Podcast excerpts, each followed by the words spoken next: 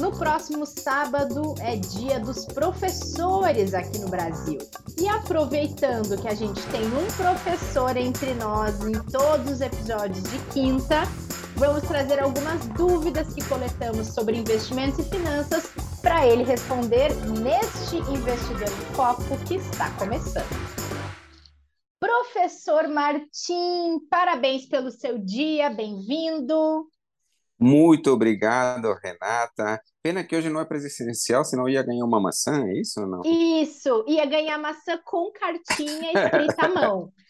Bom. Ah, me conta uma coisa, é das, das profissões mais gratificantes que existem mesmo? Sim, e aí o que eu digo é o seguinte, hum. ou ser professor é muito fácil, ou é impossível. Porque ou é muito fácil no sentido de que tem uma vocação e você gosta disto, e aí você sente a gratificação, né, a alegria de ver quando alguém aprende, é, quando alguém é, é depois reconhece que, que, que você contribuiu de alguma forma, ou mesmo que não reconheça, mas que você sabe que, que contribuiu, né, e aí tem, portanto, tem algo de vocação. Para quem não tem vocação, é impossível dar aula. Né? É, a pessoa não tem o gosto por isso, não, não tem a didática, não tem necessariamente a habilidade, ou às vezes nem a vontade de tentar um novo caminho para explicar quando as coisas estão difíceis. Então, para mim é uma questão muito de vocação mesmo. E, a, e, é engraçado, né? Eu não sei se isso é hereditário, mas meu pai, é, que Deus o tenha, ele era, hum. foi professor, né, da universidade em química. Minha, minha mãe era professora é, de história e geografia. É, minha irmã também é, dá aulas, né? De, de, português, de espanhol. Então, eu estou cercado por professores, né? Vai que é um pouco hereditário, hein? Quem sabe, hein? Eu acho. Deve ter alguma coisinha ali no sangue, né? Dessa é, vocação. É, que é legal. Verdade. Eu acredito muito no que você estava falando. Eu fiquei pensando nos professores que me marcaram enquanto você falava. E eu tive esses dois perfis. É, daqueles extremamente apaixonados e que a coisa fluía e que a paciência não esgotava nunca até que a gente conseguisse aprender. E eu tive um professor muito curioso, um professor de química na escola, e ele era muito inteligente, mas assim, acho que deve ter sido uma das pessoas mais é, um cientista, assim, Martim. Uhum. Mas ele não tinha a vocação do professor, então ninguém entendia o que ele queria dizer. Então foi um aprendizado dificílimo, porque a turma inteira tinha dificuldade, dos mais inteligentes àquelas pessoas que gostavam menos. Então, assim, é, é, era muito difícil. Então, eu tive esses dois exemplos bem nítidos. Pois é, é, é bem interessante. Eu já tive também desses dois exemplos também, eu, eu como aluno, né? E de fato uhum. tem alguns que eu recordo com muito, muito, muito, muito carinho. Né? Tem, sempre tem uns professores marcantes, né, na nossa tem, vida, né? Com certeza. é muito bom, bom, professor, então hoje, para homenagear aqui neste humilde podcast a sua com a, a sua classe professorística, nós vamos trazer perguntas para você responder. Hoje estamos Maravilha. só nós, as meninas não puderam estar com a gente na gravação, então nós selecionamos algumas dúvidas para que o professor então responda, obviamente, sobre investimentos e finanças. Posso começar? Sim, claro, vamos lá. Então vamos lá. Ó, a primeira é a seguinte: faz sentido investir esporadicamente ou a pessoa deve criar um hábito regular para começar a, a, ver os ganhos dos seus investimentos? É, aqui é, é, é eu acho o seguinte: é, investir, né, guardar recursos, né, e, e fazer escolha. Acho que tem duas etapas aqui, né?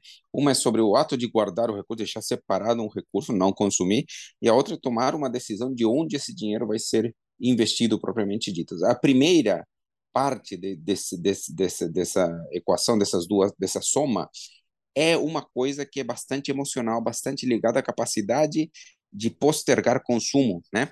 A uhum. segunda parte é uma decisão bastante racional, escolher produtos, eventualmente conversar com um especialista, se informar. Essa segunda parte é racional, mas a primeira é muito emocional, né? De não consumir, de gerar algum recurso excedente, né?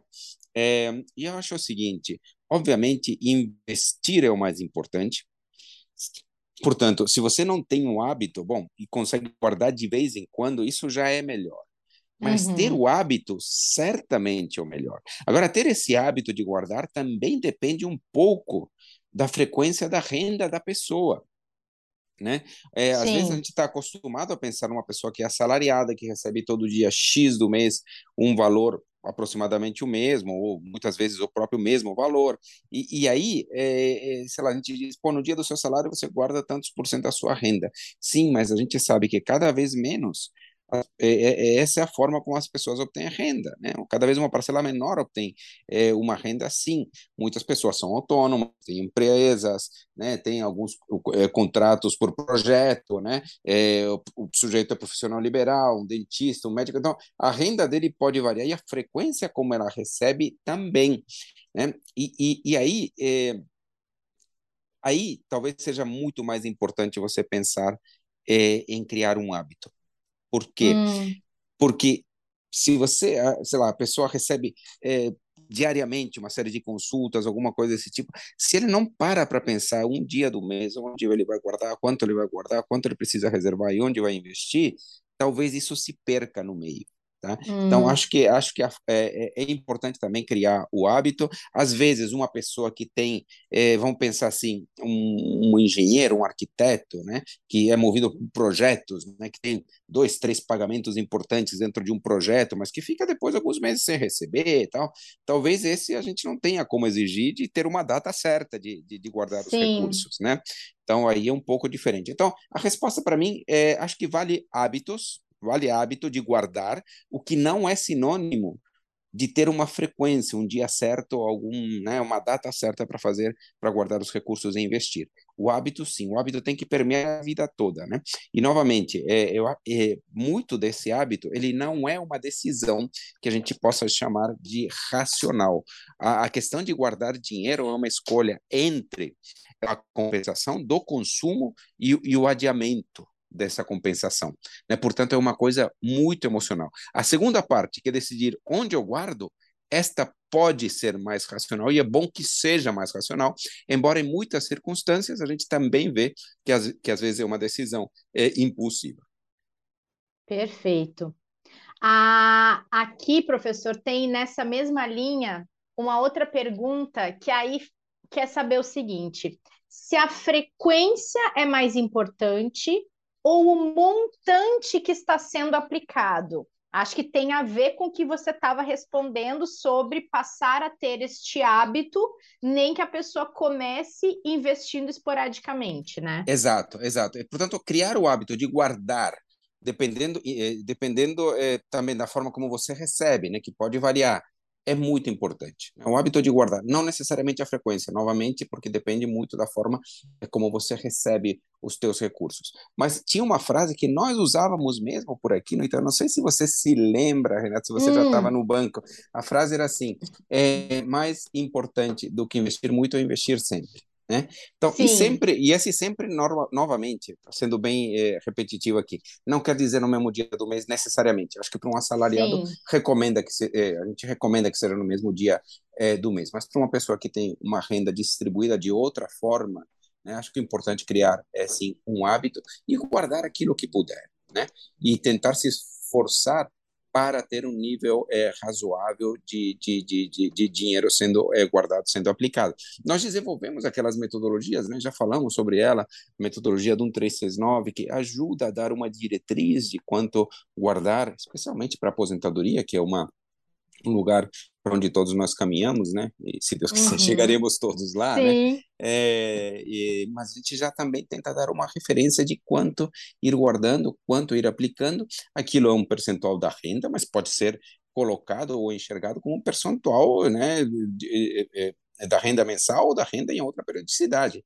A rigor, isso dá, dá na mesma também, na própria regra do 1369. Perfeito. É, bom, na sequência, essa aqui é interessante, ela gera uma confusão muitas vezes. A pessoa pergunta o seguinte: se é mais importante investir no produto recomendado para o perfil dela ou que os investimentos da composição da carteira estejam juntos, adequados ao perfil? Acho os dois, né? É, é, mas, não, é, mas veja, acho que tem uma diferença importante aqui. Né? Para hum. mim, é mais importante a composição da carteira, tá, Renata?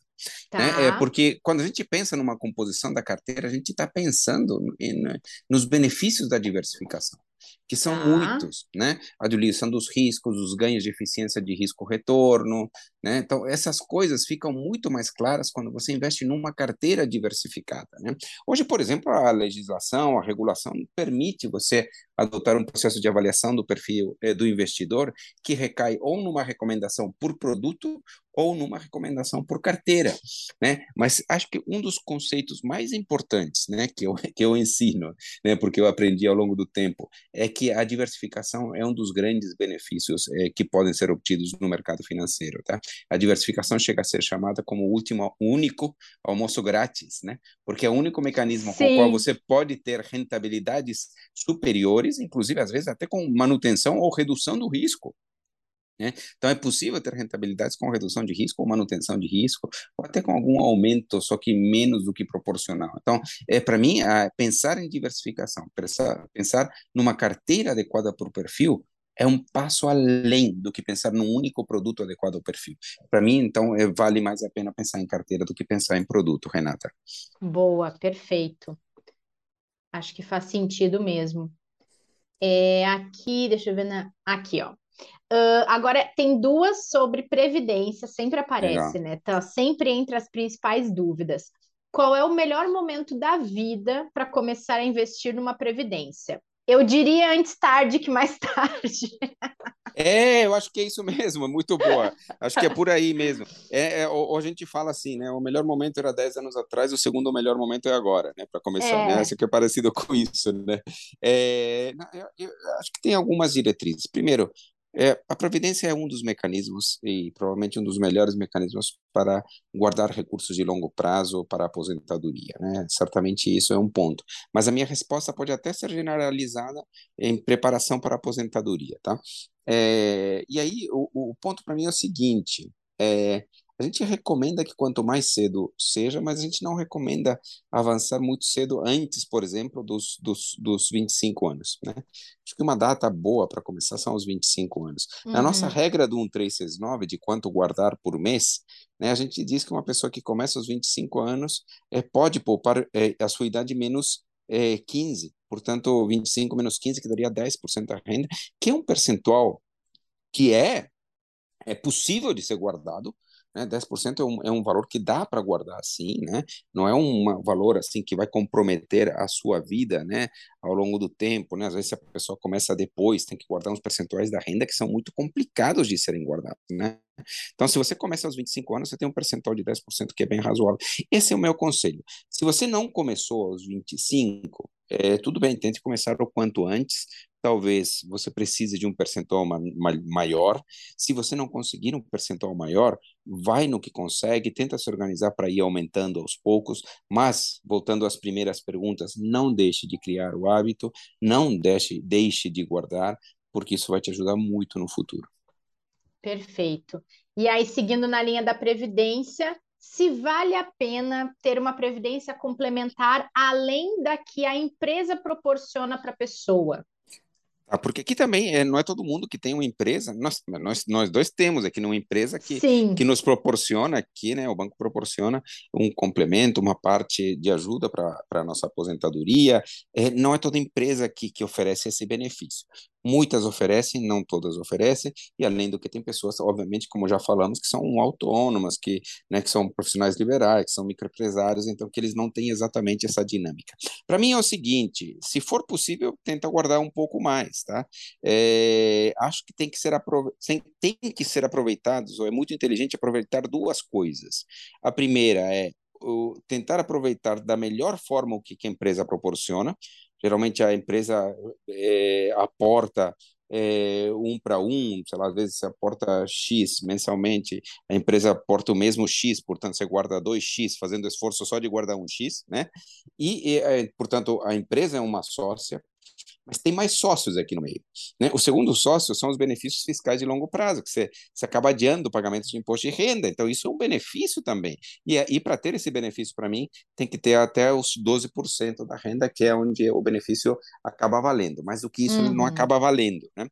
É, e além disso, tem um outro sócio, não sei se você já reparou, Renato. O terceiro sócio hum. disso é a rentabilidade de longo prazo dos investimentos, que podemos chamar o mercado, né?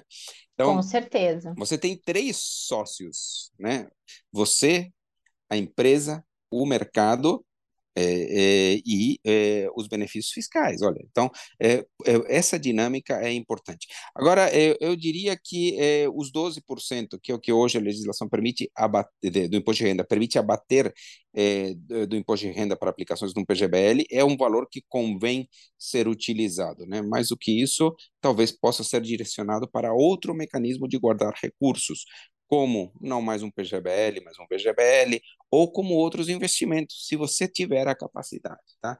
E aí depende muito dos teus objetivos, depende um pouco é, daqueles objetivos específicos, depende um pouquinho se você, você já está com a tua reserva de emergência é, construída. Então, dependendo disso, vale a pena ir guardando um pouco mais e não precisa ser necessariamente num produto de previdência. Para mim, o produto de previdência é essencial que sejam aproveitados os benefícios fiscais e as coisas aí, conforme a pergunta, é que a empresa é, proporciona para aproveitar ao máximo esses benefícios. Perfeito. Bom, boa dica. Agora tem uma pergunta de alguém que acho que comprou um apartamento. Ela diz assim: é sempre melhor amortizar um financiamento imobiliário do que investir em qualquer produto de investimento? É uma boa pergunta e depende, eu diria que né? é depende. Portanto, a resposta é não é sempre melhor. Né? É, às vezes é melhor, às vezes não é melhor. Eu vou te dizer um momento agora. Né? Hoje é, está com a Selic em 13,75, deve parar por aí, deve ter, pode botar um imposto de renda aproximado aí de 20%, depende do prazo esse imposto de renda, mas vamos colocar uhum. aí como sendo 20%, deixa eu fazer uma continha aqui rapidinho aqui em paralelo, tá? Então, 13,75 menos os 20% dá 11%, tá? Muitos dos financiamentos imobiliários que as pessoas têm hoje, não posso generalizar, são com taxas inferiores a 11%. Muitos. Tá? É, é, então, enquanto a Selic estiver nesse nível, você tem que olhar o custo do teu financiamento, o custo total do teu financiamento, e evento, né, às vezes até R mais 8, sei lá, coisas desse tipo, né, que não chega aos 11. Neste momento, eu não recomendo amortizar. Eu recomendo ah. ter os investimentos e ter o financiamento imobiliário. É, você talvez não sinta diretamente, mas se você amortizasse, você estaria perdendo dinheiro e de alguma forma se sentiria né, em algum, eh, de algum, algum momento você veria que teria menos dinheiro, tá? Se você pudesse comparar as duas situações individualmente.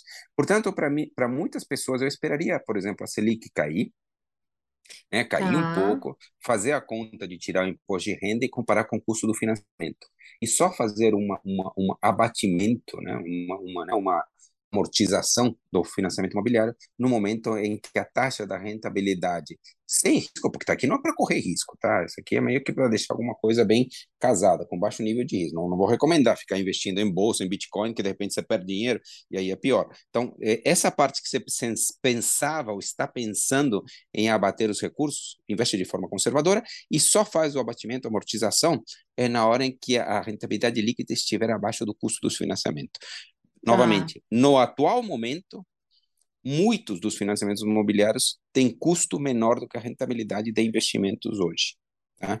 Muitos, muitos, muitos, muitos. Então, talvez se a gente for pensar em linhas gerais, talvez não seja um bom momento para fazer uma amortização, Renata. Ou seja, tem que fazer conta sempre, né, tem? Tem que fazer essa decidir. conta. Tem que fazer essa conta. Né? A princípio, não é uma conta complicada. Você olha o teu contrato, compara é, com uma rentabilidade com risco baixo, tira o imposto de renda e verifica essas duas taxas. Se tiver dificuldade, nós temos aí todos os nossos especialistas de investimento que podem ajudar sem nenhuma dificuldade a fazer essa conta e ajudar a decidir da melhor forma isso. Né? Perfeito. Agora tem uma que tem a ver com essa semana de Dia da Criança. É, se mesada é bom, é ruim ou depende? Não, eu acho que, é, vamos dizer que, em geral, é bom. A pergunta é fechada, né? A pergunta assim fechada, eu diria que é bom. Tá. É, é, é, obedecendo alguns critérios aqui, né? Tipo, por que que ele é bom? Acho que mais do que nada é, é bom porque ajuda a criar alguma disciplina já cedo na criança. Né? Acaba ajudando a criar bons hábitos. E eu costumo dizer que os bons hábitos, basicamente, são dois para uma criança, que é a questão de saber esperar né, e saber escolher. Né? Uma pessoa que tem uma mesada justa, não extremamente abundante, tá? A mesada justa, né? E por, e, e por isso que não tem valor certo, porque depende muito do estilo de vida da família, dos lugares que ela frequenta, né? De, de por onde ela circula. Então é difícil pensar num, num valor certo de quanto é o valor da mesada. Mas se a mesada for boa, justa, que criar algum tipo de que cria algum tipo de restrição não muito grande, mas que faça com que a pessoa tenha eventualmente a criança que escolher, eu posso isso, mas para escolher isso eu não vou poder ter isto. Esse tipo de escolha é muito legal. Ou se eu quiser comprar uma coisa maior, mais importante, mais cara, talvez eu tenha que guardar parte da minha mesada por dois, três meses. Esse tipo de decisão é um verdadeiro ensinamento para a vida. Uhum. Né? Porque, porque, de fato, a gente sabe, né? É, muita gente, muitas pessoas aprendem tarde demais, mas, tipo, os, os sonhos são ilimitados e os recursos são escassos, né? Então, tipo, você precisa, sim, escolher, você precisa, sim, esperar. Né? Ou é muito, é muito dos problemas financeiros que a gente vê hoje de pessoas que acabam se sobreendividando, né? É, tendo, tendo problemas mais graves, é, de fato são, não todos, mas muitos são, porque a pessoa acabou consumindo acima das suas possibilidades, portanto, não escolheu bem ou não esperou quando precisava esperar, né? Então, é, para mim, a mesada é sim uma ferramenta, um instrumento muito importante de aprendizado para as crianças. Perfeito. Tem a última aqui. A pessoa pergunta: para que serve uma certificação de investimentos? Para poder responder essas perguntas, né, Martim? É verdade. É verdade, é verdade. É, aí depende um pouco da certificação, tá? Sim. Eu, eu vou falar de algumas, algumas é, linhas de certificações. As certificações da Ambima para distribuição de investimentos, CPA 10, CPA 20, CEA, né? Basicamente são, são certificações que, sendo redundante, certificam profissionais para a venda de produtos de investimento, né, uhum. para prestar assessorias na venda eh, de investimentos, né. Então, obviamente, a pessoa acaba eh, tendo que aprender bastante sobre o mercado financeiro, mas também sobre as pessoas, sobre a legislação, sobre imposto de renda. Então, acaba acaba eh, tendo um encaminhamento com o objetivo de prestar um serviço de assessoria para as pessoas. Né. Temos algumas certificações mais amplas, como a certificação do CFP. A certificação também é numa dinâmica de um aconselhador, um advisor, né, um especialista que é, recomenda, mas aí não recomenda apenas investimentos, né? O planejador financeiro pode recomendar muitas outras coisas, né? Desde é, seguros, desde é, crédito, né? Desde é, investimentos é, em imóveis, real estate propriamente, não necessariamente investimentos é, em, em ativos financeiros ligados ao mercado imobiliário, mas imóveis diretamente, pode ajudar a planejar uma sucessão, pode ajudar a planejar questões tributárias mais amplas. Então, o CFP é uma visão de planejamento financeiro mais ampla do que as certificações da Ambima, como a CPA 10, CPA 20 e CE, que estão mais ligadas a investimento pela própria natureza, inclusive da Ambima. Agora, Agora, desculpa, tossi aqui. Gasguei com maçã, tô brincando. Tô brincando. é, é, agora, tem algumas outras certificações, como, por exemplo, a CGA, que é uma, é, que é uma certificação de gestão de investimentos, né? Então, gestores de fundos de investimentos, né? É, na hora de escolher, decidir é, que ativos é, comprar, como precificar, como calcular e estimar os riscos. É uma certificação um pouco diferente para quem gere, faz a gestão propriamente dita de um fundo de investimento. Assim como o CFA. O CFA é uma, é uma, é uma certificação internacional, o CFP também é uma certificação internacional, é, que serve também é muito voltada ou para gestores de investimentos, eventualmente até planejadores financeiros também, ou pessoas ligadas a risco. Então, a certificação, é o que, que eu quero dizer? As certificações de investimento podem ter de, ou você tem umas outras certificações, né, como é, de, de, de, de é, ligadas à bolsa, né, né, para o mercado de corretoras, né, CNPI, PQO, né. Então, é para mim, é, o mundo da certificação de investimentos é muito ampla. É, portanto, é até difícil resumi-lo numa única resposta, mas eu diria que são mecanismos pelos quais é, as pessoas adquirem conhecimentos que serão úteis no desenvolvimento de uma atividade ligada a investimentos, seja de distribuição, seja de gestão, né, seja é, ligada a, que tipo de mercado, às vezes mais ligado ao mercado de ações, às vezes mais ligados ao, ao mercado de, fundo, de, fundos, ou etc, etc. Né? É, mas é, certamente é algo que ajuda a de alguma forma, é qualificar quem tem essa certificação. Eu ia falar isso. Né? É um então, diferencial então, para quem está é, no mercado de mercado financeiro, claro, né, Martim? Claro, para é, um investidor, eu recomendo que ele pergunte, eventualmente, se ele está falando com algum especialista, qual a certificação que ele tem. Eu acho que vale a pena isso. As certificações são muito importantes, no mínimo, no mínimo, no mínimo, no pior dos casos, a pessoa teve que estudar e aprender um monte de coisa para passar na prova. É tá? verdade. Tá? É, puxa vida, isso pode parecer pouco, pouco para um professor, né? O professor sempre fala, a gente estuda para a vida, para guardar as coisas, é verdade. mas, mas no, no, mínimo, no mínimo, já garante um nível de conhecimento que permite ter uma conversa de investimentos, tá? Então, a pessoa sim. certificada, sim, tem um nível, a, a rigor, é, de conhecimento é, garantido que o ajuda a desempenhar uma atividade profissional. Portanto, é algo extremamente importante.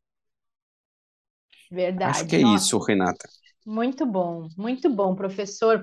Te dei trabalho nesse episódio de Dia do Professor, mas é... aqui quero deixar um beijo, um parabéns, Martim, por representar essa categoria tão importante aqui com a gente toda quinta-feira.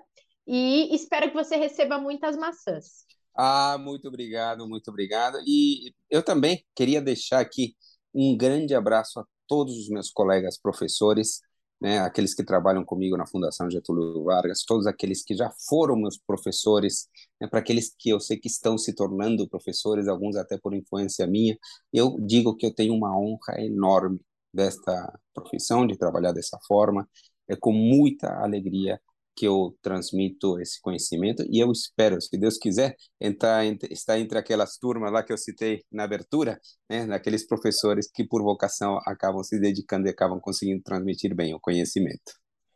Certeza, professor, certeza. Até semana que vem, acho que lá o nosso time vai estar completo aqui. Obrigada a todo mundo que acompanhou mais esse episódio aqui de quinta no Investidor em Foco. A gente volta na semana que vem, a gente fala de mercado na terça e na quinta tem mais planejamento financeiro por aqui. Esperamos por vocês. Até lá!